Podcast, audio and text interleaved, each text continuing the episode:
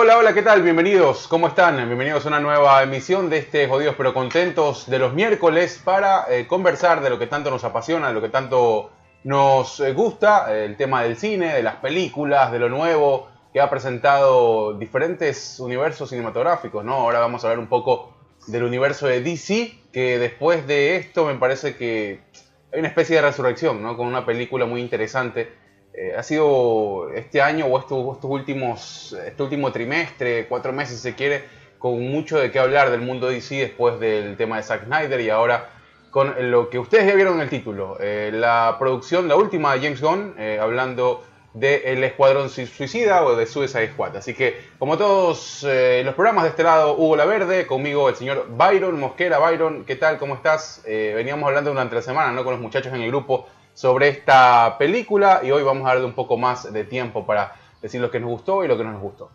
Sí, eh, bueno, primero saludar a todos los que nos están escuchando. Buenos días, buenas tardes, buenas noches, buenas madrugadas. Donde sea que nos estén no sintonizando, sino más bien eligiendo, porque es una elección la que hace realmente. No estás pasándole ahí, con, la con, la perilla dándole vuelta para ver qué sale. Eh, así que de donde estés y lo que estés haciendo. Algunos están bañando, otros están sentados en el water, eh, otros están cocinando, eh, bueno, otros están manejando. Muchos, muchos deciden eh, manejar mientras están escuchando el podcast, así que saludas a todos ellos y, buena suerte durante el resto de la semana que, que queda, pues siempre es duro, siempre es duro, al menos los que están afuera del país eh, es duro, ¿no? Y lo que están dentro del país, pues... También es duro, ahorita es duro en todos lados. la verdad también es, duro, aunque yo veo que mucha gente se divierte por ahí. Bueno, sí, y la verdad yo haría lo mismo los fines de semana, con precaución, pero lo intentaría hacer por lo menos... Es que eso es la vaina, no hay mucha eh, precaución. ah, bueno, eso ya nos hemos cansado de hablar, la verdad es que es medio difícil, ¿no? Vacúnense, protéjanse y bueno, continúen con la vida que... Hay que seguirla. Ya déjense de huevada, vacúnense, hueputo. O sea, no hay otra forma, ¿no? La, la, la huevada es que que eso les va a seguir pasando. O sea, sí, sí, sí. Como eh, están las cosas, no va a haber otra forma que no sea la vacunación, ¿entiendes? No hay otra salida más. Y si ya se vacunaron, igual cuídense, que, pues igual se pueden infectar y se puede complicar. Obviamente, pero con eso hay menos riesgo de que te vayas a la verga. Pues, Efectivamente. Bien. Eh, vamos a hablar de esta película que, bueno, salió cuando? Esta semana, ¿no? Eh, salió esta semana, salió el día miércoles. Si no el día miércoles en la plataforma de HBO Max. Y eh, a nivel de... Y a nivel de cines también. Sí, al mismo tiempo, ¿no? Hay una reducción importante del tema taquillas, y eso ya lo hemos hablado. No porque las películas sean malas, sino porque hay un tema de comodidad, confort y elección al momento de la persona que va a ver la película, si es que decide quedarse en su casa o si es que decide pues, ir por la experiencia cine, que si bien en algunos lugares ya, ya hay una reapertura total. 30 de julio salió. ¿30 de julio? Ajá. Ah, bueno, de julio. entonces es la semana pasada ya, ¿no? Ya casi dos semanas tenemos la película. Ah, no, perdón, 30 de, junio, 30 de julio en el Reino Unido, en y el 6 de agosto fue aquí en 6 de agosto, ok, perfecto, listo. Entonces ahí lo, ¿Por qué la diferencia? Los panas, del Reino Unido ya se adelantaron ahí alguna semanita por lo menos para poder ver la película. Bien, eh, la verdad es que después de... Hay que dar un poco de antecedentes, ¿no? Esta película ya eh, lo conocemos, dirigida por James Gunn, que cruzó la, vereda, ¿no? Si se quiere. Eh, sí, James Gunn después del problema, que, tuvo, no tuvo con Disney, el problema lo tuvo personal por unos tweets por allá en el 2008 eh, donde pues no me acuerdo realmente bien, simplemente ciertos temas que ahora son muy criticados, pues en ese momento no, y él hacía una especie de mofa. Sí, eran tweets. medio sarcásticos, un poco hilarantes sobre, sobre un tema que hoy es delicado. La verdad es que es medio complejo, ¿no? El, cómo se manejan las cosas ahora. Eh, entendemos que lo que antes era normalizado hoy ya no se puede por un tema de obviamente derechos y muchas cosas más. Pero, normalizado realmente. la, la, cuestión era Bueno, antes era un poco antes era un poco normalizado algunas cosas, ¿no? Y hemos hablado del tema del género, del tema de inclusive... No, simplemente que antes no se le paraba, para mí no se le paraba mucha bola, ¿no? Antes... Por eso, eso, es verlo como normal. O sea, no, sí, o sea, eso, no, sé, no sé si como verlo como normal, porque por ejemplo, hoy en día está el feminismo. Siempre creo que... Siempre hubo feminismo, el tema es que hoy se le ejerce desde, otra posición. Exactamente, eso es lo que yo voy. Ahora creen que haciendo otras cosas es feminista y no es así. Simplemente ahora se le está dando mucha más eh, cabida, por así decirlo, en los, en los medios y en las redes sociales y ya se han puesto un poquito más peliagudos eh, hilando fino en diferentes temas Sí, y así ajá. pasa. Bueno, y más o menos así le pasó a James En Gunn. este caso es, es el- el- esta frase famosa, ¿no? De no hay mal que por bien no venga. En este caso creo que para DC le combinó muchísimo eh, este fichaje, este mega fichaje. Hay que, hay que ver porque, o sea, primero, después de esta película, eh, es lo que sabemos de, después, va, de este Suicide Squad es que va a haber una serie de, de Peacemaker, el personaje que hizo eh, Hay un- John Cena, Hay un documental también de, de King Shark que es sobre el, Ajá. sobre el tiburón. Ya. Que lo van a sacar pero también. no sé si será preso por James eso Sí, no todo, todo lo que yo sé y lo que he podido leer, todo lo que va a salir a partir de esto va a ser. Va, man, eh, va- mano va a meter J. Hong. Eh, ya- Porque- sí, ahí habrán otros directores, pero él va a ser, él va a estar detrás de todos los, la mayoría de los proyectos que salgan de esta película. Bueno, no, no, es lo único que, que- que me he enterado ahora.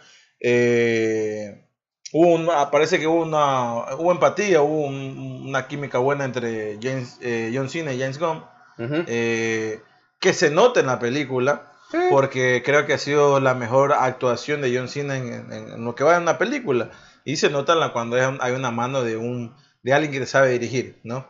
Eh, Creo que también tiene que ver con el cast. Hay, hay una mezcla interesante de experiencia con, eh, con actores nobles ahí. Eh, el tema de Idris Elba, para mí, bueno, Idris Elba ya es un, ya es un, ya es un actor probado. eh, en la Claro, o sea, hablando de reparto, está Margot Ah, Robbie haciendo Harley. Quinn, que es el, el, el único personaje que DC sigue sosteniendo eh, dentro de, este, de esta película que salió al principio con David Ayer. Bueno, hay cuatro Suicide personajes. Squad. Hay cuatro no, no, personajes. no, es el único que se sostiene por sí solo. Claro, pero de los, claro, de los que vimos eh, anteriormente, anteriormente eh, quedan cuatro, quedaron cuatro, ¿no? Quedan cuatro. ¿Cuál es? Claro, Vi la- el de el, el personaje de Viola Davis, Boomerang, el personaje de Viola Davis, el de Viola Davis. Red Flag, Har- Harley y Quinn Red Flag, sí, claro, y, Red Flag. El- y pues y Boomerang, ajá, son cuatro. eh, que dos terminan eliminando de uno, ¿no? Idris Elba, que creo que es el que sostiene casi la película en sí. sí, sí, sí, es muy bueno. John Cena, que me, me parece la mejor actuación de John Cena en lo que lo he visto en el cine. Joel Kinnaman, que es el que hace como Red Flag. Eh, Sylvester Stallone, que hace la voz de, de King Shark, Ajá. en inglés obviamente. Eh, eh, Viola Davis, que hace Amanda Waller. Eh, que esta vez se ve mucho, o sea, como que se le da un poco más de peso en la película o en, o en el argumento del, del- del guion. Eh, Jay Courtney, que como George Digger, eh, que es el Capitán Boomerang. Peter Capaldi, que es el de, de Thinker, el, el villano, el, El que villano. tiene las cositas en la cabeza, que algunos, creo que salió, él ha sido Doctor Who en algún momento. Doctor Who ha tenido varios, Sí, varios varios actores, ¿no? Eh, mm, ¿Quién más? ¿Quién más? Es, es extenso el cast. eh, Es extenso, porque- aparte porque que- son dos, dos equipos, ¿no? Aparte. No, y aparte que se llevó mucha gente, eh, James Gunn, de, no se llevó, bueno, lo- ya, ya había actuado con, ya había, ya los había dirigido, ¿no? Eh, hablando de Sylvester Stallone, eh, el- este el que hace, sale el primerito, el, que- el primerito que sale, que se me fue el nombre de Michael Rooker, eh, Claro, él estuvo. él es el que hace de Yondu en los Guardianes de la Galaxia, el, claro, el azul. Él también estuvo en The Walking Dead. Tuvo Claro, es que tuvo el tuvo un de personaje muy ah, ya ha tenido, eh, Sí, es- Michael tiene- Rooker es un Tiene una, ya. tiene una carrera bastante amplia. Eh, David Desmalchi- Dasmalchian, eh, que es el también ha estado en eh, estuvo en, en Universal, Universal, perdón, en, en Marvel, Marvel. que es uno de los amigos de, de Ant-Man, ¿no? Ah, ok. De Paul Rudd. eh, y que este es el que hace el que tira los puntos, el que tira los puntos de colores. Ajá, ajá. Sí, sí. Es buen actor también. Eh, Taka Waititi, pues sabemos que es director y también actúa en, en la franquicia de Marvel. Y bueno, pues ha salido Sí. un, sale, un- sale un montón de... Es bastante, bastante amplio el, el cast. Eh, bueno, en este caso después te reduces a. sale cuatro, Sean. Gunn, el hermano de James, James Gunn, Gunn, eh, que sale por ahí por un momento y creo que me imagino es el que también hace de... de ¿Cómo se llama? La comadreja esta. Oh, sí, sí. Ya, me imagino que hace el, el raro capture ese rarito ese personaje. El Capture bueno. Motion, que también sale en una escena post crédito. Ajá. Me imagino que debe tener algo parecido después. Eh, va a aparecer después, digo, y, y John Cena, que también sale en, en una escena post crédito. bueno, pues eh, un, un, un reparto muy grande y sobre todo que, que no nos esperábamos, porque sí te- la, la película comienza casi que eliminando a, los, a, Sí, a la mayoría del reparto. Eso te iba a decir, eso es muy interesante porque si bien yo dije, mmm, acá hay un poquito de lo mismo. ¿Por qué? Porque se arrancó, no de la misma forma, pero sí tuvo tintes similares de... ¿Te acuerdas que lo que habíamos criticado en la película, o lo que alguna vez hablamos de la, la película anterior, era que las historias eran muy... Eh, eran, tenían muy poco tiempo y te bombaban de, de datos de los personajes. No, no, te quedaba muy claro, no recorría de una manera muy rápida eh, cómo arrancaba la historia de cada personaje. Acá se arranca con este personaje del, de este actor que me acabaste de mencionar, que se me fue el nombre ahora, eh, que sale con el cabello largo. Michael Rooker. Eh, Michael Rooker. Se arranca con la historia de él, ¿no? Es la, es la historia de él, eh, sale él en la primera, en la primera no, escena. No es la historia, realmente no le dan ningún antecedente a ningún personaje. O sea, el no, único o sea- que- antecedente que sabemos de un personaje es de Harley Quinn. Claro, no, no. Y o sea, de- hab- Hablo de que se arranca con él como hilo conductor para, para, eh, para Sí, para contar, el para contar la historia que vamos a ver, eh, eh, que se va a ver en- durante toda durante la toda película. la, la ¿no? película. Eh, pero bueno, sí, uno comienza y es extraño porque comienza a eliminar a. yo- Uno dice, son, son actores que no nos vas a eliminar a la primera y los Sí. terminas eliminando rápidamente. Pero más allá de eso, me, me siento. Para mí la película es ridículamente eh, sangrienta. A mí me gustó ese No ese puedo, no, no puedo decir que es gracioso porque sí hay algunos chistes, eh, algunos alivios cómicos, por así decirlo, pero no todos son alivios cómicos. Creo que algunos no llegan a esclarecerse muy bien y terminan siendo hasta eh, pocos incómodos. o Hay humor quizás- negro. Sí. O quizás, no, no no es humor negro, porque el humor negro por lo general te está burlando de algo que no te deberías burlar, pues, ¿no? Efectivamente, Eh, y eso hace, bur- se burla mucho de la relación padre-hija, se burla mucho de...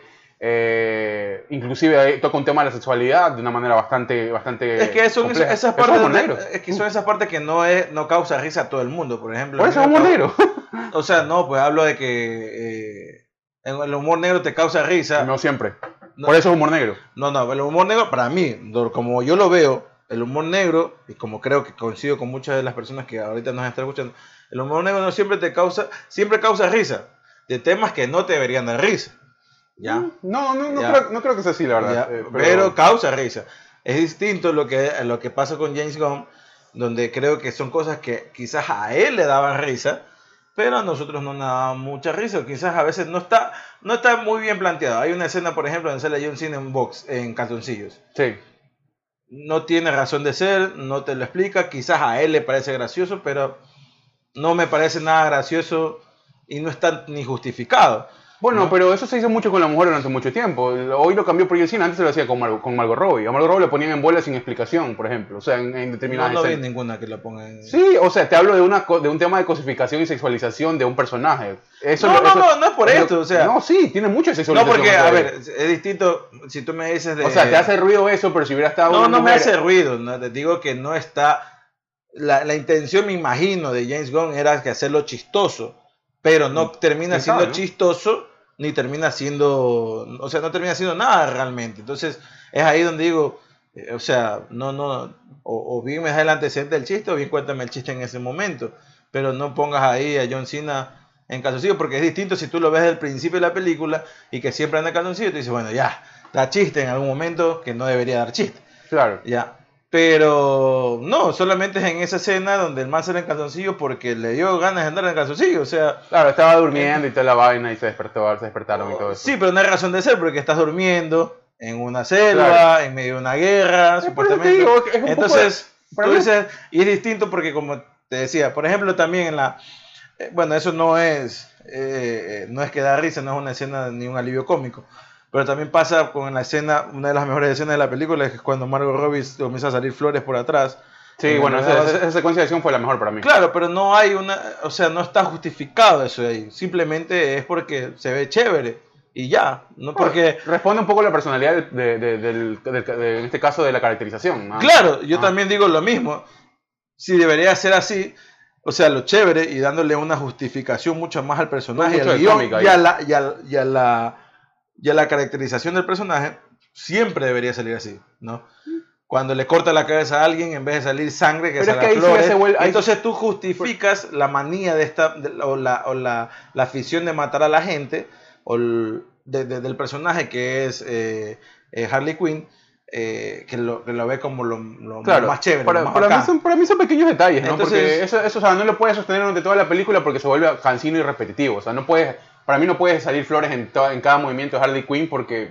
eh, No es un cada movimiento, sino que... Claro, o sea, para mí fue, es como un detalle, un detalle de, de- de ese momento, de eso, o sea, las escenas más coloridas de la película se las lleva Harley Quinn.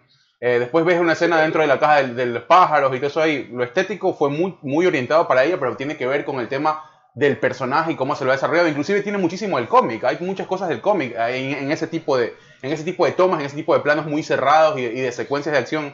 que sí, hay una, hay, una, hay una gran improvisación en el movimiento de cámaras y eso, eh, O sea, por es eso te digo, y- y, totalmente... y creo que responde a, a- a esos tintes que tiene cada personaje y que los quiere dar a conocer y que lo enriquecen. Para mí enriquecen visualmente la película. Sí, Eh, yo no digo que no. no, no- pero- no creo que se, no creo que se va a sostener durante todo porque si no ya pierde el tema del detalle, sino más bien se vuelve como algo... Ahí, ahí se vuelve inexplicable para mí, porque es como que... Bueno, No y- porque, no porque si tú lo... O sea, en el momento que escribes, comienzas a escribir un guion, tú le vas dando una característica a cada personaje, ¿verdad? O eso es lo que tratan de hacer los guionistas.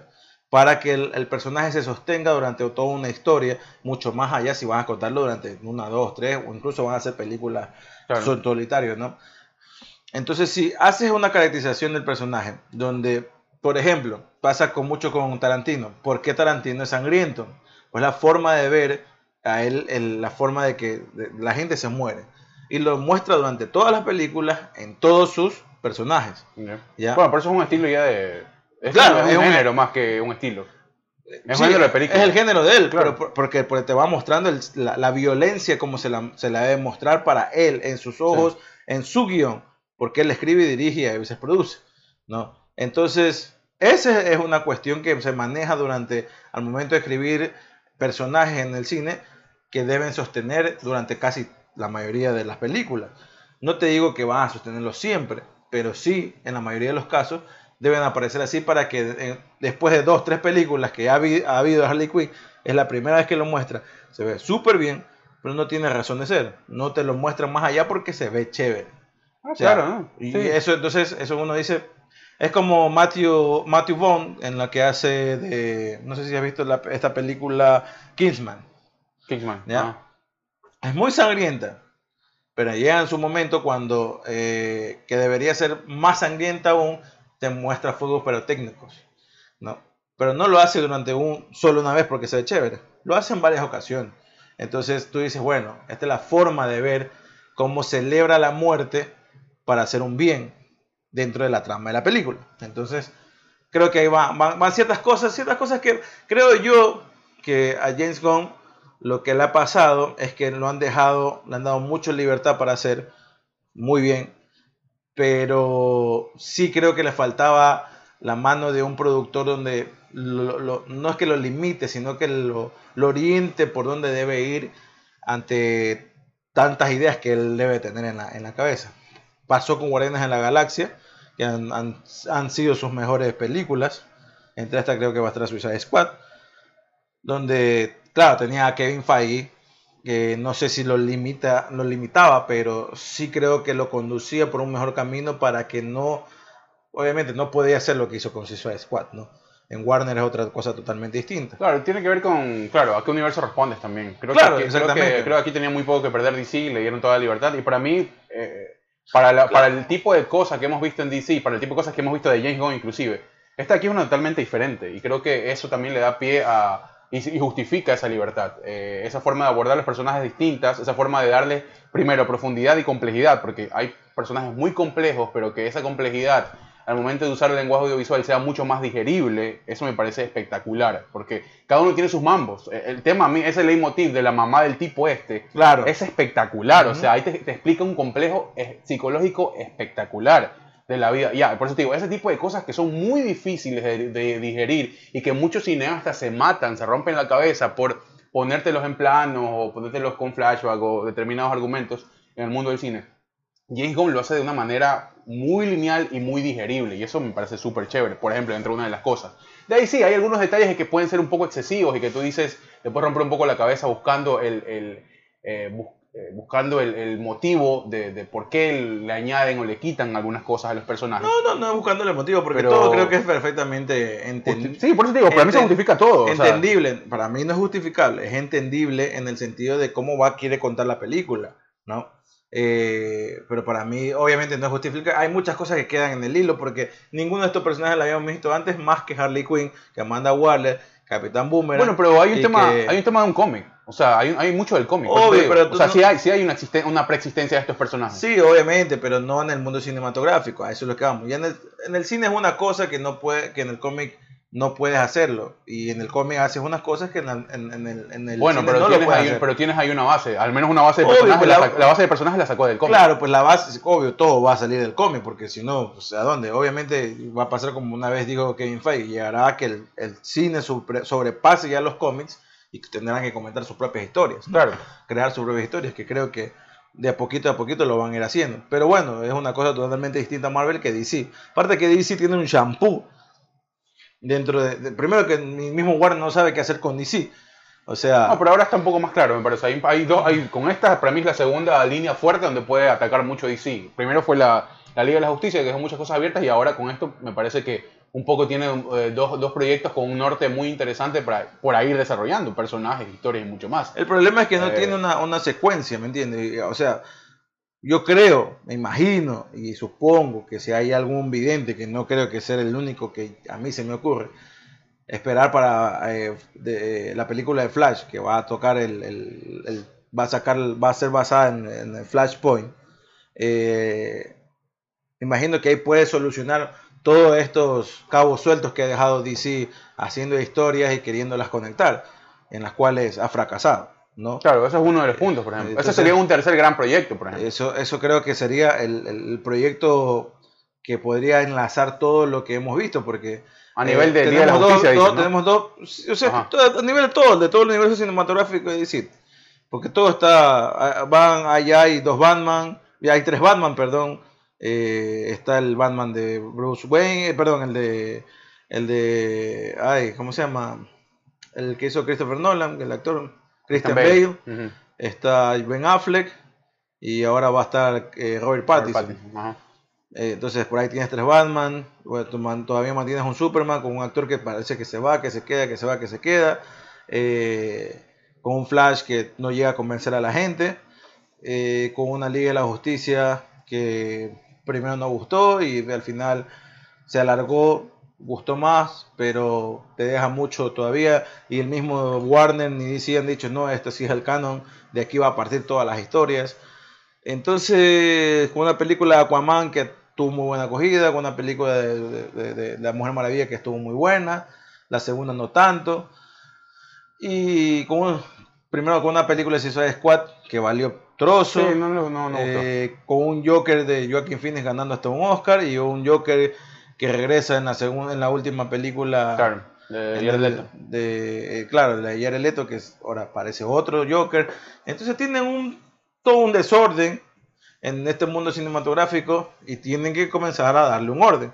Y creo que este proyecto está manejado individualmente. Obviamente, nunca toca ni habla de ninguno de los otros personajes. Pero es notable de que está dentro y asociado dentro del mismo porque aparece Harley Quinn, Claro. aparece Amanda Waller, Claro, aparece en- eventual- eventualmente va a haber una conexión cuando este, este universo se desarrolle más a nivel de- de- del mundo cinematográfico, pero creo yo que... ¿Pero como ¿Cuándo? eh, Porque ya lleva más de 10 años y todavía Bueno, no pero lo es un proyecto nuevo, Suicide Squad es un proyecto nuevo. Ah, eh, no, pero te hablo eh, como, como de, eh, No, como- global. El tema, el tema, el por, universo es que- extendido. el tema por eso que te digo, o sea, el- esa falta de secuencia hoy le da mucho más libertad a este tipo de proyectos como el que ha emprendido James Gunn, de empezar desde cero y darle, primero, este orden que tanto decimos y segundo, que no se quede en el limbo, como tú dices, que haya un poco más de continuidad, ¿ya? Y con un director como Gunn en este caso, y obviamente ya veremos los otros proyectos que están anclados al, al de la Justicia y muchos otros personajes, pues ahí veremos eh, lo, lo que suceda. Yo creo que está, creo yo que hoy tiene mucho menos eh, que perder DC con lo que ya ha sacado y con lo que ha intentado darle a la gente, porque de cierta manera ha gustado. Eh, habrán cosas como en todos, porque Marvel tampoco es que es una mina de oro y siempre gusta todo lo que saca, tiene muchos detractores, eh, pero obviamente estamos hablando de un tiempo de trabajo y una- un orden cronológico que ha dado un resultado distinto producto de todo lo que se ha hecho, hablando del caso Marvel. Claro, ahora, tocaba, ahora una- casi a la par. Mira que empezaron a la Claro. par. Incluso DC empezó antes. pero hay muchos problemas e inclusive por esa, por esa toma de decisiones media pendeja que ha tenido DC con gente y mucho más. Por eso te decía, ¿no? Que la llegada de James puede ser una especie de, de- de- no sé si, no salvavidas, pero sí un, un punto de orden interesante para a partir de este director, pues comenzar a desarrollar historias y personajes como ya lo ha hecho ahora en esta película, que le den este orden y que, le- y, y que más allá del orden, porque a veces uno puede ser desordenado, pero que vuelva a captar esa atención que DC ha perdido mucho en, en el tiempo, ¿me entiendes? Es que en, en el.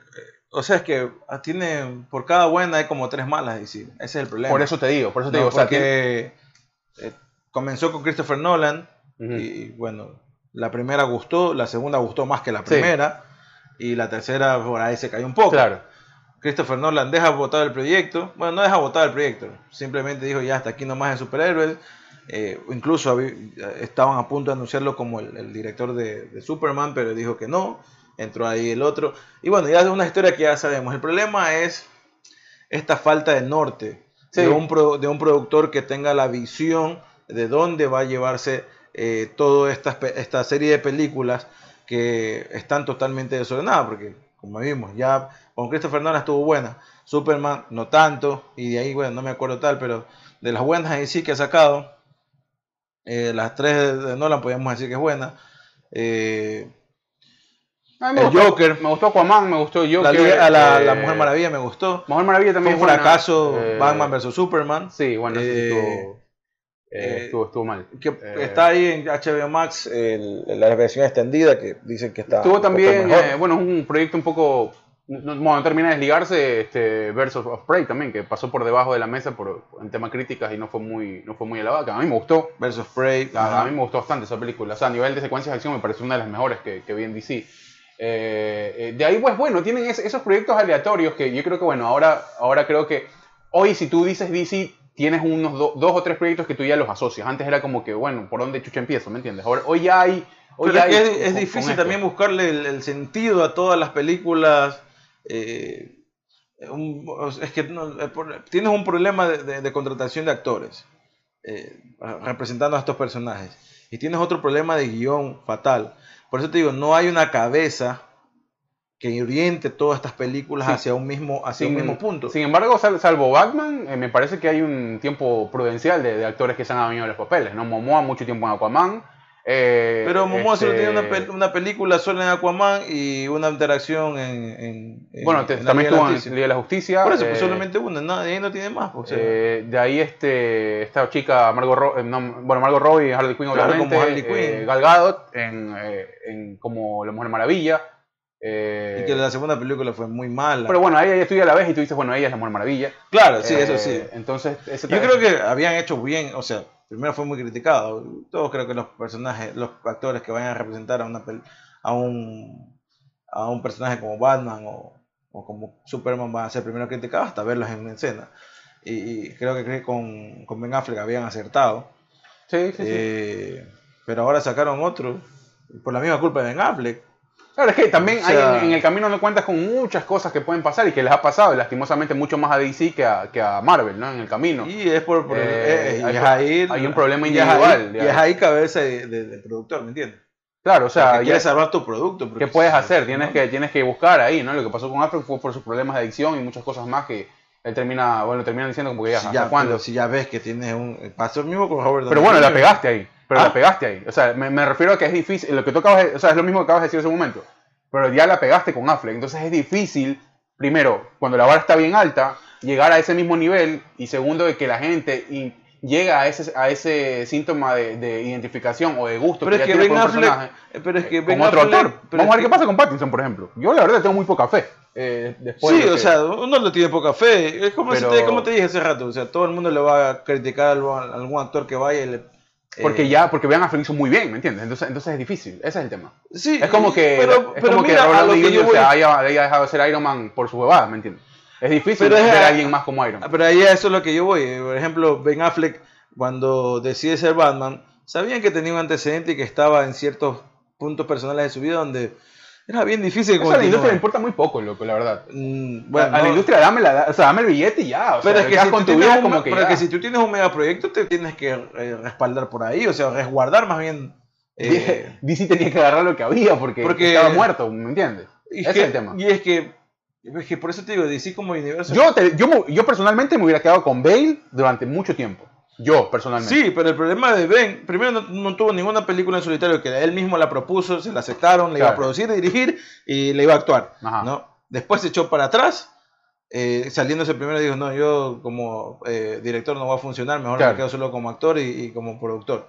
Claro. Y, ya, pero después dijo, no, yo no sé si voy a seguir. Y después ya salió con su A huevada. él de me que- parece un actorazo, por ejemplo. Por, por eso que salió con su huevada de que regresó otra vez a la droga. Entonces ahí fue donde Es dijeron... que por eso te digo, te encuentras un poco Hasta de vainas ahí que ya se salen de, de la franquicia, se salen de Pero los regresa el reshoot de, de- de la Liga de la Justicia ahora y ahora dice que sí. Y, y- entonces no Por puede eso. andar jugando con eso. Son esas cosas que no le pasaron a Marvel, por ejemplo. ¿Cómo que no? Marvel pasó con Edward Norton. Obviamente era distinto. Bueno, pero Norton, Y, yo la verdad es que me poco, ya hoy, a estas alturas, yo me acuerdo muy poco del hall de, de Edward Norton. Yo, ah, yo- obvio. Yo tengo a Ruffalo Solo salió una vez. Por eso. Ya, es que por eso te digo, solo salió una vez. Y, y aparte que pasó mucho tiempo después cuando salió otra vez el personaje de Hulk. Claro. Por, por cuestiones de contrato. Bueno, no vamos a entrar más en eso ahí. Pero bueno, centrándonos eh, en la historia como, como tal, eh, Idris Elba sostiene más la película por el hecho de que se decía que era el reemplazo de Will Smith como, eh, Deadshot. como Deadshot. Este eh, personaje que no me acuerdo cómo es que se llama, eh, Bloodspot, eh, es, una- es, una- es un personaje totalmente distinto. ¿no? Tiene cosas Las parecidas. debilidades que tenía Will Smith no las tiene Idris Elba en su personaje. Claro, Eh, no, eh, aparte que es un personaje mucho más, más eh, áspero, ¿no? Creo que lo han eh, humanizado un poco más. Yo lo he visto un poco más, o sea, al otro lo veía un poco más como que mecánico. O sea, lo veía, lo veía más tiro superhéroe. A Idris Elba lo veo mucho más como que humano en persona, ¿me entiendes? O sea, más como... Yo lo veo más ahí Más lleno de efectos. realmente como un antihéroe. Por eso, por eso, o sea, te- Y en, el- esa, en esa onda, o sea, y más... El, y el, eh, eh, o con sea, más efectos evidentes. Sí, más que todo porque A nivel personal, O sea, obvio. más que todo por una escena que vimos con la hija. Con la sea, hija, Ahí esa es la escena que, Ya, que Lo que, justifica. el otro, lo que Will Smith lo, lo hacía mierda emocionalmente, él como que lo, lo, lo abordaba de otra forma, ¿me entiendes? aún Que me- es chocante, igual. Ya, y esta, cuando sale la, la eh, Suicide Squad, la primera, cuando sale por la razón por la cual los elegían, porque cada uno estaba dentro de la, de la prisión, Ajá. y me parecía mega estúpido el- la justificación del, que le daban de participar en un, en un, en un equipo de, de atormentados y maniáticos, ¿no? Ujú. Eh, porque te pongo un chip en la cabeza y, y si no me haces caso te lo va a reventar. Bueno, era, ba- era, no, Era- era, era- era una promesa de, primero, baja de condena y de libertad también, ¿no? Era la misma, es la misma, la misma premisa o similar premisa con la que pero te dan onda más, más fuerte. pues, Por ejemplo, no sea los otros personajes, solamente sea el, el personaje de.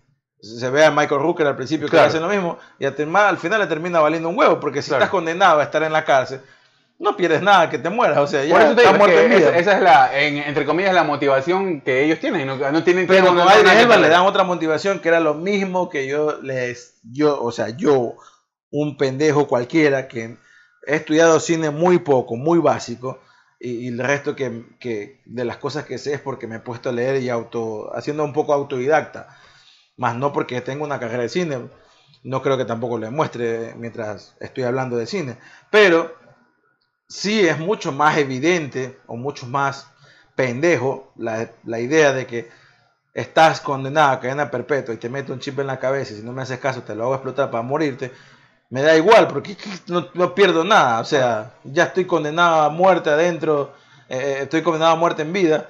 Ya que me mates mejor, o sea, no pierdo, no, no, no tengo ninguna justificación. Era mucho más fácil, o mucho más lógico, mejor dicho, como pasa con Idris Elba con la hija. ¿No? Amanda Waller sabe que es un mal padre, sí, es un mal padre hasta cierto punto, porque ella no se da cuenta que él no quiere que la hija se vea vinculado con él, Claro. más no que él no quiera a su hija, Claro. no.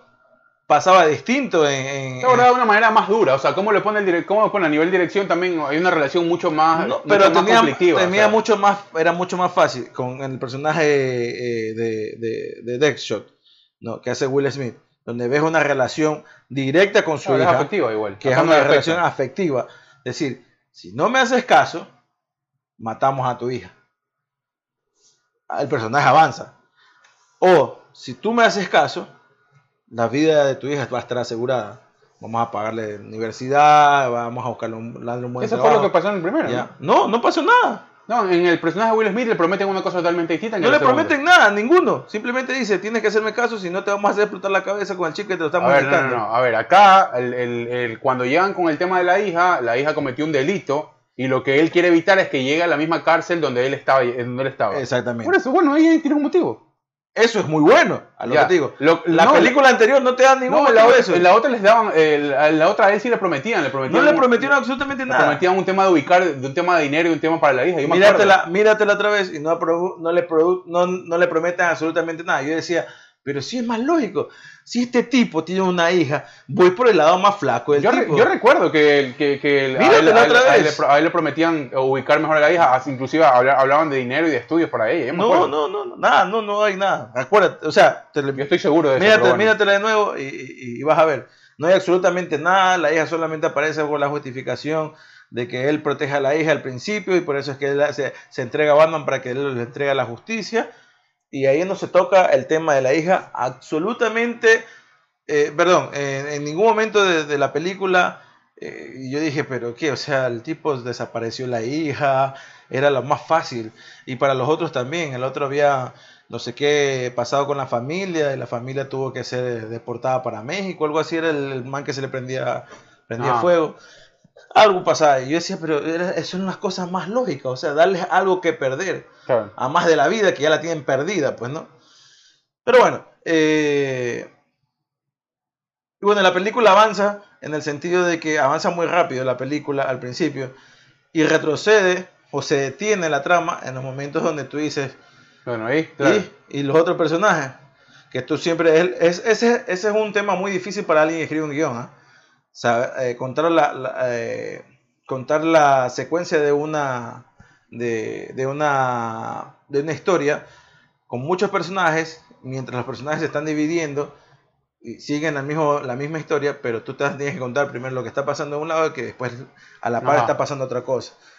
Es. Muchos, muchos lo hacen eh, dividiendo los tiempos, ¿no? Te muestra la escena de por aquí mientras los hacen una cosa, te, te muestra la escena que por ahí en los noventas, con las películas de Sylvester Stallone, eh, eh, las películas de, de Arnold Schwarzenegger, era para, eh, te mostraban así, así, se, así no comenzamos a ver, tú dices, típico pasa cuando dice, en cinco minutos explota la bomba, y la última media hora son esos cinco minutos, Claro. y la película tú dices, pero ¿por qué chucha duraste si fueran cinco minutos? no? Claro, no, claro, bueno, no, te- no te puedes, claro, eh, eh, Claro, es entonces- extenderte la historia, obviamente, pero eh, acá, es que la- acá- acá me pareció- problema, pues, acá me ¿no? pareció interesante el recurso este del flashback y del flash forward, porque hay, hay- hay Claro, mucho, hay mucho de eso para ponerte en, en tempo de, la, de, de cómo se desarrolla la historia eh, y se justifica por, por eso mismo, ¿no? Porque hay hechos muy eh, abruptos que tú dices, oye, esta huevada, ¿qué- de qué me-?" o sea, eh, es muy, eh, es muy, te puede llegar a chocar mucho porque son hechos determinantes, ¿no? Dentro del desarrollo de la historia y tú dices, oye, necesito una explicación de esto. Entonces dices, cinco minutos antes. Ajá. Y vuelves, y vuelves. Y creo que eh, está, antes o no está, sé qué. está- está justificado, está muy, muy- no, muy- en- está muy bien hecho. Claro, en, en esta parte creo que, más allá de que esté justificado no, creo que está muy bien, muy bien manejado. Porque hay otros que le sales como la verga. ¿no? Claro. Pero acá está muy bien manejado. Más que todo es por el hecho de que ese, ese- ese recurso puede llegar a ser desesperante para, el, para la audiencia. Si no lo manejas si bien. no lo manejas bien. Yo me acuerdo de Memento, por ejemplo. Memento que es algo muy distinto, pero puta, o sea, yo, me, yo sí me llegué a desesperar. Pero es que ese es el Mucho- tema. ese- o sea, no, la línea de tiempo que maneja Nolan, es- no, Nolan es un especialista, pero, pero puede llegarte a desesperar, ¿me entiendes? Cuando es muy, muy, es muy... no me eh, sorprendería ahorita que dicen, eh, to- eh, saliéndonos un poco de la línea, no me sorprendería que Nolan eh, dentro de los próximos años se vea vinculado en, un- en, un- en una película de Marvel. ¿ah? Ojalá. Se está ojalá, tocando, Habrá que ver. se está tocando mucho de lo, Bueno, de lo Nolan- que le gusta a Nolan. ¿no? Claro, no, no, no le, como que no le, no le mueve mucho, ¿no? Él, puede saber que puede hacer lo que desee. Si no, hablo de los si temas que le gustan a, a Nolan. Claro. El tiempo, Claro. eh, eh, el caos. Sí. Entonces, a ver, eh, a ver qué, a ver qué pasa. por donde va dirigido ahorita el, el- el universo cinematográfico de Marvel está yendo por ahí. Lo que, lo que a mí me, oye, encontré muchas, re- a mí, a mí lo que me, me hizo perder un poco, y eso sí realmente me, me- causó un poco de ruido en la película, es que eh, había- el tema de la ubicación de la, de la población y de los líderes de, de la película, de los, de los villanos de la película. Ok. Primero, el tema de la ubicación geográfica. Ellos se ubican en, un- en- en una parte del. Caribe. No, es, un- es, un- es una parte del Caribe. Me dijeron que era una costa, la costa No, sudamérica. Era una costa caribeña. ¿Sí? Eh, sí, bueno, parte del Caribe puede ser Sudamérica, ¿no? Colombia tiene Caribe. Eh, eh, por ejemplo. pero el- eh, claro, sí, vamos. Pero, o sea, no, no, primero no te dicen, no te, no te ya, explican. primero, Yo y- escuché la costa de Sudamérica, pero ya, bueno, ya, donde hay sea. manes que hablan como mexicanos, hay manes que hablan como argentinos. Pero es que como es ficticio, pues. No, no, pero te hace perder la línea del tiempo. ¿Por qué? Porque tú eres- o sea, porque te hablo de lo que estamos consumiendo la película desde esta parte. Encontré muchas referencias de la cultura argentina inexplicables, ¿ya?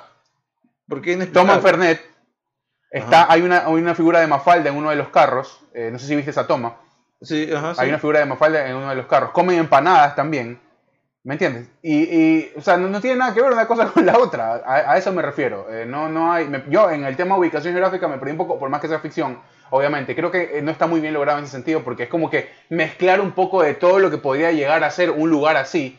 Y, y pues sí, o sea, no es que me, es como que, ay, wow, te hace perder la película, no, pero sí, sí, a mí se me generó un poco de que no, no hubo una- un buen proceso como de investigación o se quedaron ahí un poco, a ese tema no le pararon mucha bola, ¿no? Porque, porque ahí a mí me causó un poco de confusión del tema. Eh, Obviamente es ficción, pero, pero sí, sí creo que es un detalle que no lo cuidaron mucho y que, y que bueno, cada uno verá y, e interpretará eso. Es que, Em. bueno, no, no- o sea, a mí no me hizo ruido porque, primero que es, eh, es un- lugar ficticio que no existe.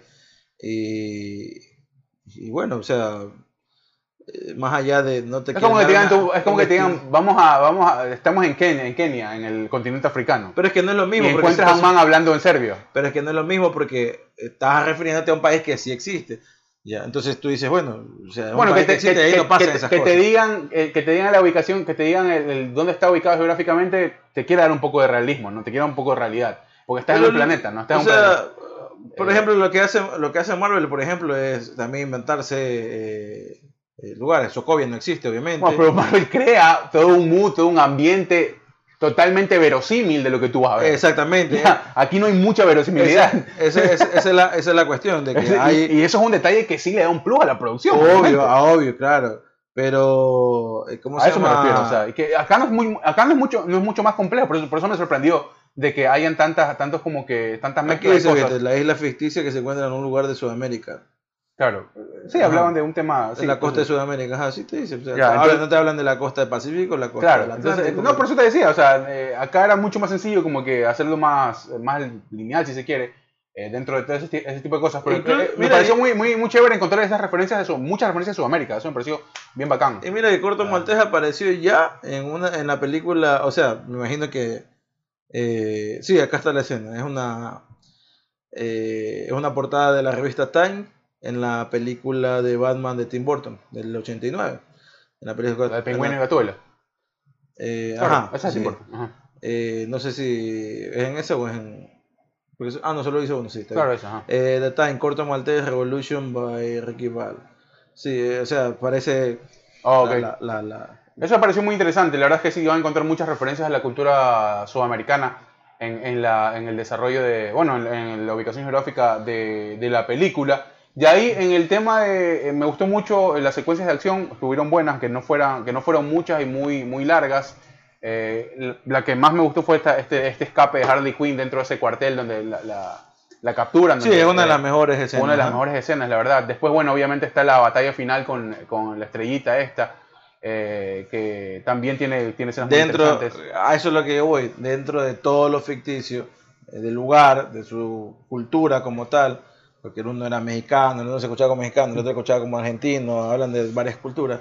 También hasta aparece algo que es inverosímil, que es una estrella de mar. eh. Claro, bueno, pero eso, eso sí responde muchísimo más a la ficción. Tú, el, el- Claro, el, la parte que claro. es muy- eso es muy James Gunn, por ejemplo. Claro, el, el, el villano se lo deja finalmente al, al- al- te lo dejas a la, mi- a la imaginación, ¿no? Porque sabes lo que va, puede Ah, no, sí, obviamente. Claro. No, pero hablo, hablo en el hecho de que, primero, dónde se está ge- gestionando todo esto de aquí y cómo aparece aparece este, esta estrella de mar. Es bien raro, o sea, es bien, Súper es raro, bien raro, bien raro ese Pero tipo, te la vas creyendo, te la vas creyendo por, aparte que te, sí te están contando la justificación Claro. que aparece en el espacio, que Claro, y- claro. y Ahí cómo- hay un y cómo- antecedente. y cómo, cómo llegó hasta ahí y, No, y, y lo la- que hace. Y lo que hace me parece muy interesante. Claro, y la Ajá. real, la real, eh, el, eh, o sea, el motivo real por los cuales los mandan a, a esta Ujú. isla, ¿no? Entonces, sí, o sea, Eso me eh, pareció chévere. Y me pareció chévere lo que, lo- también eh, lo que te decía. No era el típico villano que solo llegaba y destruía, sino que respondía a un cambio de mentalidad de la gente. O sea, era como que los atacaba directamente a la cabeza y hacía que ellos se inmediatamente se alineen a la forma de pensamiento del, de él, de- del villano. eh, es porque, Entonces, o sea, eh, no, no lo era como que un monstruo feo y que llegaba a hacer relajo, simplemente, y había un fin ahí. O sea, había, Claro, sí. eh, aparte que, que la idea es, primero que ya estas personas pierden la conciencia y comienzan a, a fusionarse con la conciencia de, de esta estrella gigante, ¿no? Ajá, Entonces la idea es que esta estrella gigante obviamente no sabe comunicarse y lo que, lo que hace es eh, ser de parásito de, persona. una, de, de estos, de los humanos para poder hablar o comunicarse, ¿no?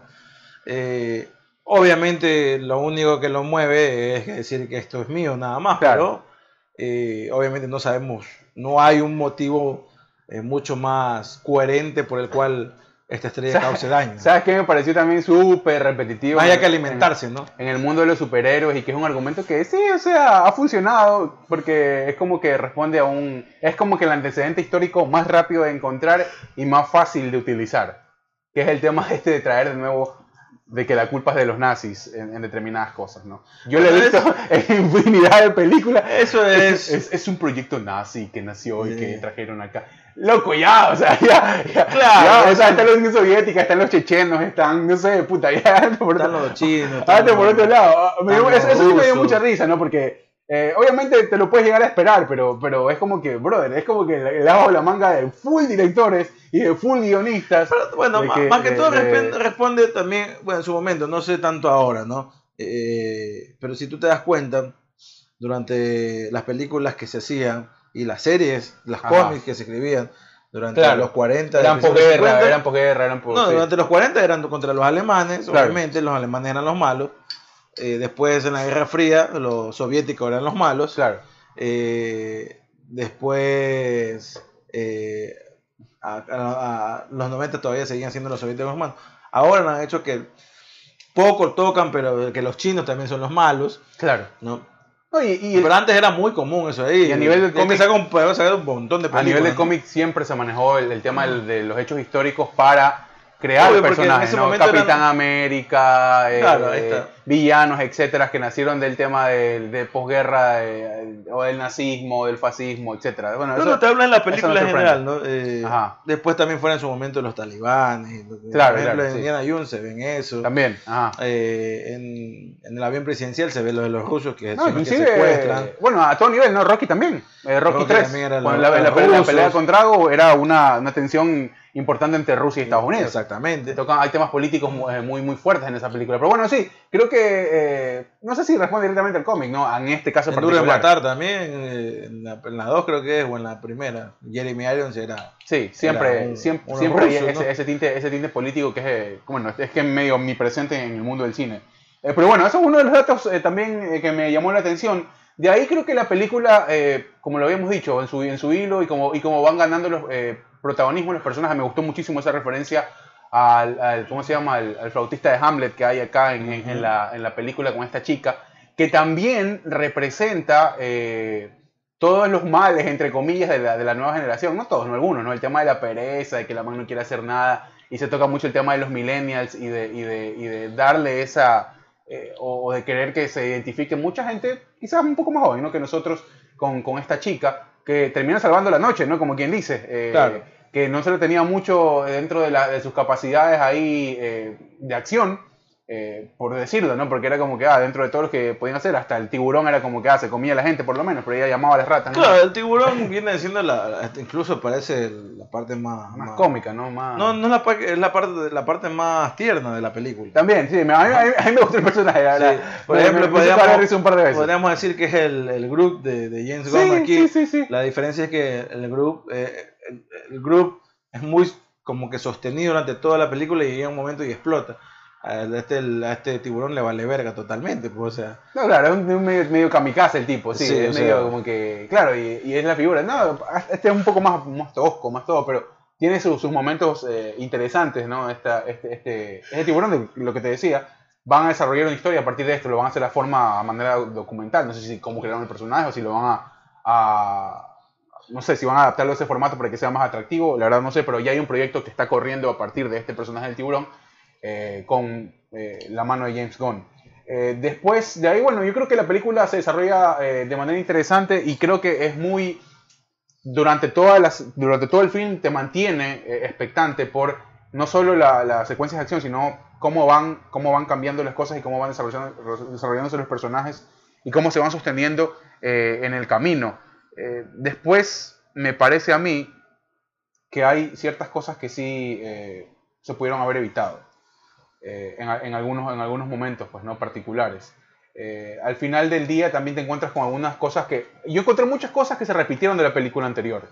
Por ejemplo, al final eh, el personaje de Idris Elba, que quería como que darnos a conocer durante el film de que él no tenía nada de sensibilidad y de que todo lo bueno lo había perdido en el camino, él después va encontrando y va identificando esta figura paternal con la chica de, esta, de, de las ratas, ¿no? Él se va como que, él dice que la va encontrando o la va identificando un poco con su hija y al final del día también le termina salvando la vida y se establece este lazo, este lazo como que medio padre e hija entre, entre esta chica eh, que había perdido eventual, eh, ocasionalmente a su padre, ¿no? Y que ahí también hay una justificación de cómo van fortaleciendo ese lazo y, muchas cosas más. Me quedo con lo que te dije al inicio también, de cómo este man de James Gunn nos plantea, pues, o nos hace entender la complejidad de los personajes de una manera mucho más didáctica y mucho más rápida y fácil de, de digerir, que, que no, es, no, es, no, es, no es muy fácil en el mundo del cine. ¿ah? A mí me pareció bastante eh, chévere, inclusive como te contaba la historia, ¿recuerdas esa escena del- de donde cuando la chica está mirando el vídeo y ella va recordando todos los momentos que vivió con su padre?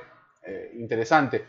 Tenían esos pequeños monólogos en donde ellos iban desatando todos sus, sus problemas y todos sus mambos Eh, ahí. Aparte que era necesario porque eh, es difícil que, más que todo, llegue en un momento preciso, porque todos los, todos los personajes se llegan a conectar en, en un punto, eh, sea para bien o para mal. Entonces, sí, tienes que obviamente saber qué, está, qué ha pasado con esta persona, Ujú. por qué ha llegado a este punto. Y lo toca muy por encima, como para decir, bueno, esto es lo que te podemos mostrar en el momento, pero no, no hay más tiempo para mostrarte más, ¿no? Eh, justificando el por qué llegó hasta ese punto, por qué obtiene esos supuestos poderes y, y ya, o sea, no, no, no te explican más, o sea, es, es el mismo es por el mismo problema que ha pasado en DC, no, no ha habido una, eh, no hay un proyecto como tal que avance tantos años y diga, pues, ok, ahorita no lo muestres, lo puedes mostrar en otra película en solitario de este, de este personaje. O primero saquemos el personaje de solitario, eh, per- perdón, saquemos en solitario este personaje y después lo metemos al grupo. Claro. Eh, entonces, como no hay chances, simplemente son chispazos que se les está ocurriendo a la gente de DC o de Warner y, y ven en, tal director que puede sacarlo, porque obviamente no vamos a, a- no vamos a negar que lo que saca lo contrata James Gunn por lo que hizo en Guardianes de la Galaxia, Claro, claro. ¿no? Entonces, eh, tiene obviamente parte de lo que él ha hecho, de su sello cinematográfico, que creo que con Guardianes de la Galaxia estaba bien. Otra cosa que me parece eh, por ahí que no le atinó, y creo yo, por este mismo hecho de que le dieron como que mucha reina suelta a James Gunn para que haga lo que quiera, eh, que no está mal, ¿eh? El problema es cuando el norte no es bien claro. Entonces, como pasa con, James- como pasa con DC Comics, entonces James Gunn dice, bueno, no sabe si aquí que se van a atrever a hacer los de DC Comics, porque no hay un proyecto como tal. Hago lo mejor que puedo, todo lo que yo quiero en esta película, Claro. ¿no? Entonces, pasa el mismo tema que con la música, que pasaba muy bien, la banda sonora con, con Guardianes de la Galaxia estaba totalmente justificada y, y en los momentos exactos. A mí me gustó acá Ya. la banda sonora igual. y ¿no? acá hay, hay veces en que siento... Mucho, mucho, mucho, muchas canciones clásicas. Hicieron Sí. Rick James. eh, Sí, sí, eh, otras eh, cosas. está bien. Y- y pasa lo mismo con Guardianes de la Galaxia. Pero, por ejemplo, había una diferencia tremenda entre Guardianes de la Galaxia y Suicide Squad, la primera, que también tenía muy buena banda sonora, pero la ponían por poner. Entonces, y James Gunn sacó, o por lo menos ha generado dentro de, este, de esta nueva era del cine, de cine de, ciencia ficción, donde puede mezclar una muy buena banda sonora con una, con una película actual, ¿no? Eh, cosa que con David Ayer, cuando hizo The Suicide Squad, tenía una recontra buena banda sonora. Ahora, James Pero- Gunn, de lo que hemos visto, no es de crear piezas para su banda sonora, es muy de No, no, agarrar no, de agarrar, sí, claro, David Ayer hizo lo mismo, ¿no? que Eh, es muy diferente, ¿no? claro, es es más muy- cagado crear de la nada. Claro, es más cagado, pero es también cagado ubicar las canciones en los momentos que son, eh, en los momentos que la historia te lo está pidiendo. Y creo que aquí sí estuvo de más algunas, algunas canciones que eran muy clásicas, son muy bonitas y todo lo demás, que todo lo podemos decir muy, muy, bueno, eh, muy, muy bueno de las canciones elegidas. Pero está el momento exacto en que entra la canción. ¿no? Entonces a- ahí yo siento que sí, eh, creo que sí falló un poquito James Gunn, eh, ya hilando un poquito fino sobre, sobre, sobre esta película que, que- que él ha hecho. Y creo, por eso te digo, creo más allá de, de, de que sea un error, creo que más es por el hecho de que le han dicho, bueno, te contratamos a ti por lo que has hecho allá, queremos que hagas algo parecido aquí, pero con estos personajes, esta es más o menos la historia, eh, dirige, reescríbela y dirígela a tu forma. Eh, me imagino que James Gunn en algún momento la debe preguntar a la gente, ¿y qué viene después? ¿Cuál es el proyecto? ¿Va a haber, va a haber algo más? Y me imagino que la gente de Warner dice, sí, sí, va a haber algo más, pero tú primero haz esta película y después vamos viendo qué va a pasar. Cosa que con Marvel ahorita no pasa. Pues, ¿no? Claro, no, ya bájale seguro. Como Ya, ya Marvel saben cuál es el proyecto, saben lo que quieren, prácticamente dicen por ahí, no sabemos obviamente, no estamos dentro de ese mundo, ya casi que la película está hecha, simplemente te ponen a dirigir y, y- y ya, o sea, los moldes, prácticamente la película está ya hecho un molde Sí.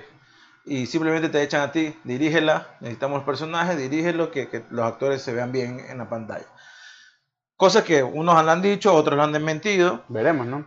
y... Veremos con lo que salga, con lo de Chloe Zhao, ¿no? Por ejemplo. Con lo Lo de- he hablado muy bien de Por Marvel, eso te por digo, ejemplo. por eso te digo. Pero- Veremos a ver ahí. Eso es uno de los proyectos a tomar en cuenta para ver si es que están así, como lo dicen. Ahorita lo que viene, bueno, eh, ya saliendo un poco, eh, lo que viene es What If, el, el otra, en esta semana. Ujú. Incluso hoy, mejor dicho, hoy que estás en este capítulo, salió What If, Ok. el 11 de agosto. Eh, se estrena algo que pensaba la gente que iba a ser una historia aparte de lo que está pasando en el universo cinematográfico de Marvel. Pero después cuando pasó el Loki, que creo que no te la has visto todavía, No, todavía no, no lo he visto. por Dios, Hugo, tienes que verte eso de ahí. Eh, no, fue, no es coincidencia que van a sacar What If después de lo que pasa en, en Loki. Y también va a ser canon. Es animación, ojo. Se ve muy buena la animación, pero va a ser canon. Va a ser parte de todas las historias que va sacando. Incluso, antes que se estrene, se rumora que en dos personajes de lo que vamos a ver en What If pueden aparecer más adelante en las historias en, en live action. Oh, Así que ser. vamos a ver qué, qué- qué va a pasar. A mí me la bajó un poco Marvel con, con, el, con el tema de. Este, bueno, me gustó mucho WandaVision, y, pero con. Este, ¿Cómo se llama la, la película de Adam McKay? Este, la, perdón, la serie. Falcon and the Winter Soldier. And the- Bueno, Falcon and the Winter No, Soldier me era, era, era una cuestión totalmente distinta de lo que Sí, bueno, estaban no- haciendo con sí, pero bueno, es. Marvel igual, ¿no? Si te gusta WandaVision, si te gusta WandaVision. Loki te va a explotar No, sí, cabeza. lo- lo- el personaje de Loki per se me gusta muchísimo. Eh, acá el, de, el de Falcon, no, no, la verdad es que no me gusta mucho.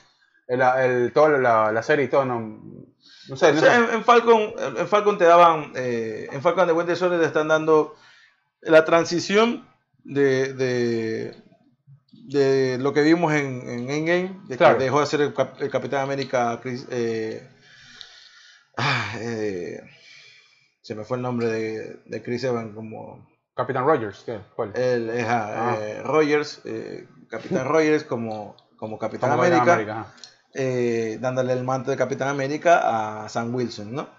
Eh, vemos esa transición, Steve Rogers era, ¿no? Steve Rogers, Ajá, exactamente. Efectivamente, Eh, bien. vemos esa transición y ya, porque de ahí de la historia, Sí, no, por eso digo, tal- a ver, es que, es que el, el- el boom de, o sea, cuando arrancó Marvel con la serie con WandaVision, puta, el guion era otro nivel, ¿me entiendes? tienes que verte Loki porque por eso te digo. con Loki te explota más la Por cabeza eso que voy, voy, WandaVision. voy, voy por ahí, acá, acá es como que mucho más... mucho- Vea, a ver, WandaVision estaban, están, exploraron un género nuevo. Claro. Lo hicieron muy bien. Para mí, gusto, me lo Para mí, bien. por eso te digo, y ya, y ya con Falcon vuelven Con a lo Falcon mismo. vuelven a lo mismo, entonces- que, es un, que es un género que le da bien a Marvel. ¿ah? Ese Sí, género sí, de pero, espías. pero ese- eso, hemos- pero eso hemos visto muchísimo. ya, o sea, claro, que- eso hemos visto muchísimo. entonces- Pero es un género de espías y que la, la- historia sí pedía la- ver esta transición.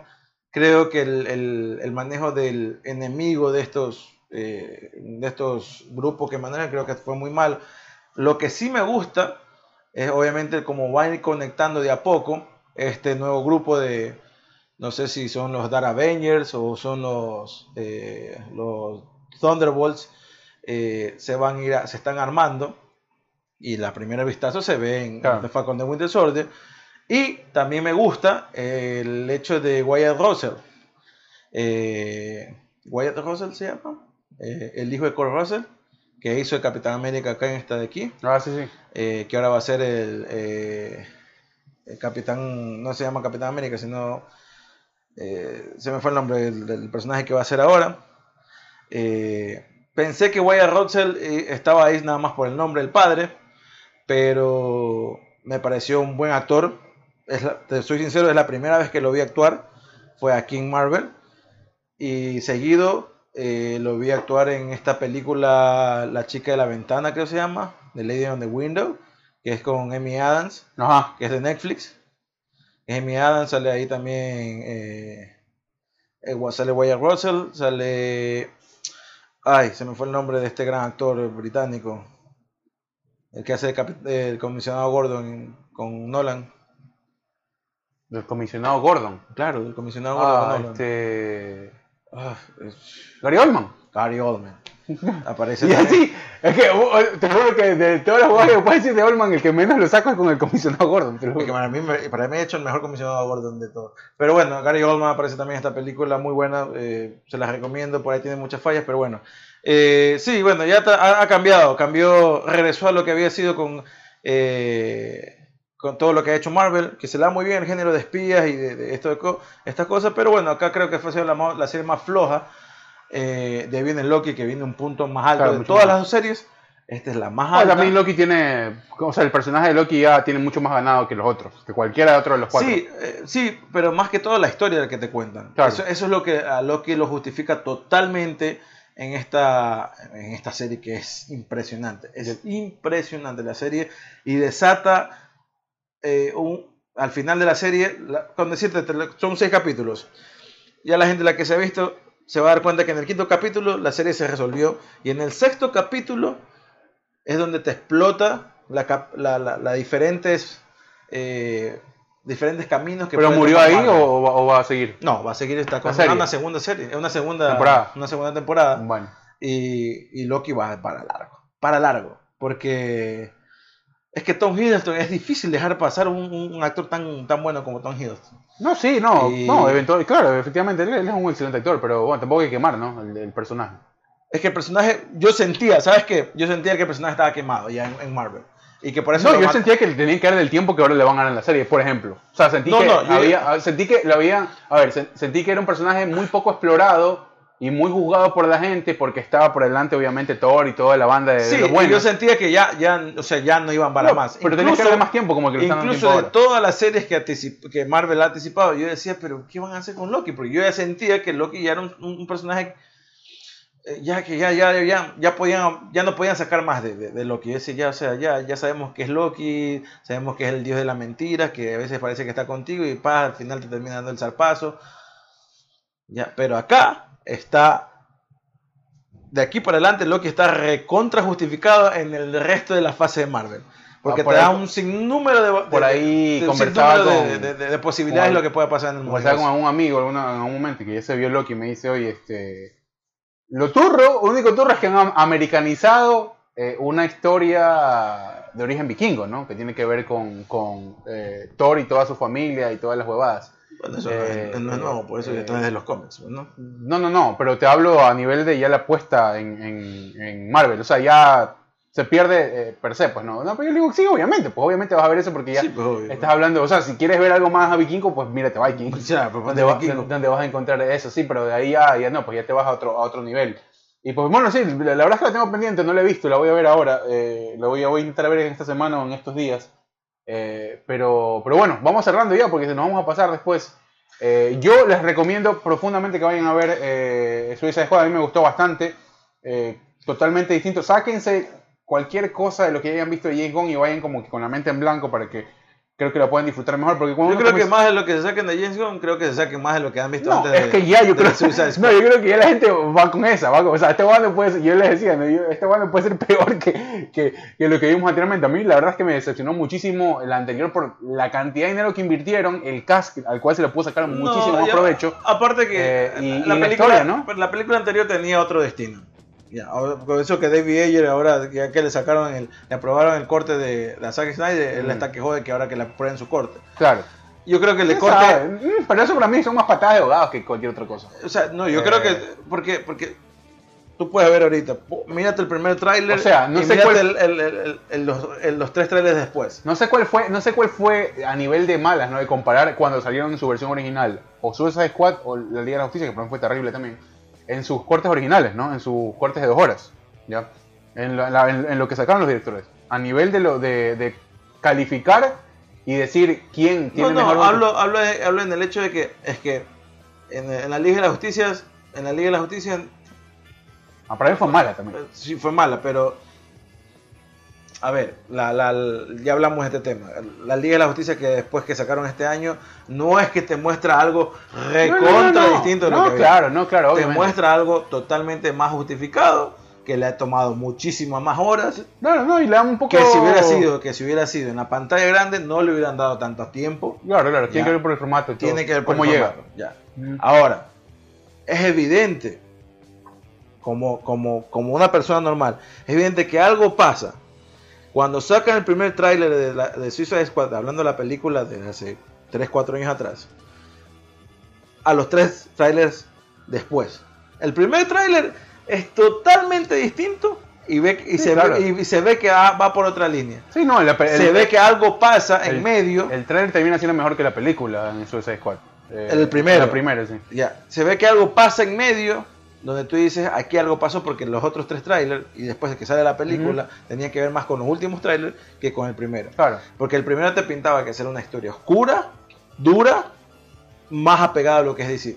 Claro. Ya, pero en medio de eso estaba también Marvel. Y Marvel les resulta otras cosas.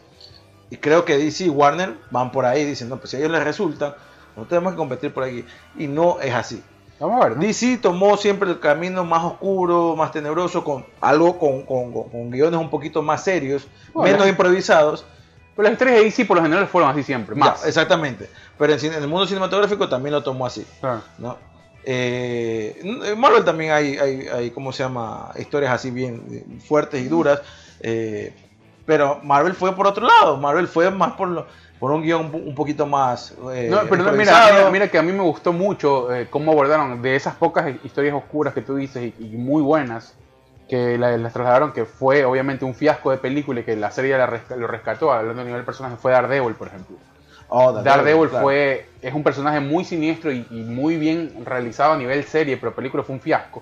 Sea, que me hubiera gustado ver más, pues, ¿no? Que de esas pocas historias. porque que son- es a cuentagotas, o sea, a nivel. Siempre Marvel fue un poco más colorido y más futurista y más huevadas así, de, mucho más Sí. que, que, que DC, pero, pero bueno, Bueno, o sea, al parecer va a aparecer Charlie Cox, hay de esto también. eh, en- el mismo actor que hizo de Daredevil, sí. en su personaje como, como Matthew, eh, Matthew Murdock, eh, más no como Daredevil, Claro. va a aparecer en, se dice, Spider-Man 3, Vamos a ver. que sale en diciembre de este año. Bien. Eh, recomendación, o, o más bien eh, calificación, yo le doy un 8, 8.5, casi 9. Sí, yo le doy un 8 también. Eh, está buena. No me pueden gustó. verla con niños, eso sí. La película no está hecha para niños. No. Está hecha para un, público de 13, 14 años para arriba. Tiene muchas escenas violentas y de acción, donde se ve pues sangre, y huesos y cerebros volando. Así que pues, para un niño no, no es lo más recomendable. Eh, y nada, disfrútenla, está muy buena. Eh, vamos a ver qué pasa de aquí en adelante con, con esta película que ya tiene. Bueno, Hugo dice que ya va a sacar un documental a partir de un personaje que Del, era del, el, del, eh, King el y, Bueno, y hay otro con el tema de John Cena, ¿no? y También. aparecer eh, va a haber una serie con John Cena. Yo nunca entendí para qué concha si lo traje John Cena en el, en el, en el este, Es tomado totalmente de los del cómics. cómic, sí. Del O sea, nunca entendí, nunca, eso nunca me lo Y explicaron. el cómic, y el personaje de John Cena, la verdad es que es bien interesante eh, en el cómic. Que no nace en- en DC, nace en otra. en Claro, otra nunca, nunca, nunca entendí por qué llevaba esa hueá en la cabeza, ni por qué tenía el traje que tenía, pero bueno. Tampoco. Pero, Pero- si quieres ver, Pero no le, no, no, no le léete los cómics o, mira, o espérate que salga el. del la-. No, no, espérate que digo que salga la serie. Me imagino A que ver. la serie van a tocar esa parte. Veremos. Eh, nos despedimos, como siempre, con el gusto de haberles llevado un nuevo episodio, un nuevo capítulo eh, en este Jodidos pero Contentos versión cine.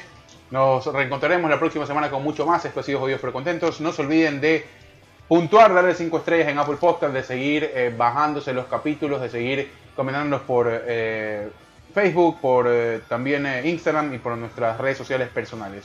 Ha sido Hugo Verde y Mario Mosqueras en esta ocasión. Como siempre, será hasta una próxima emisión. Chao. Bye.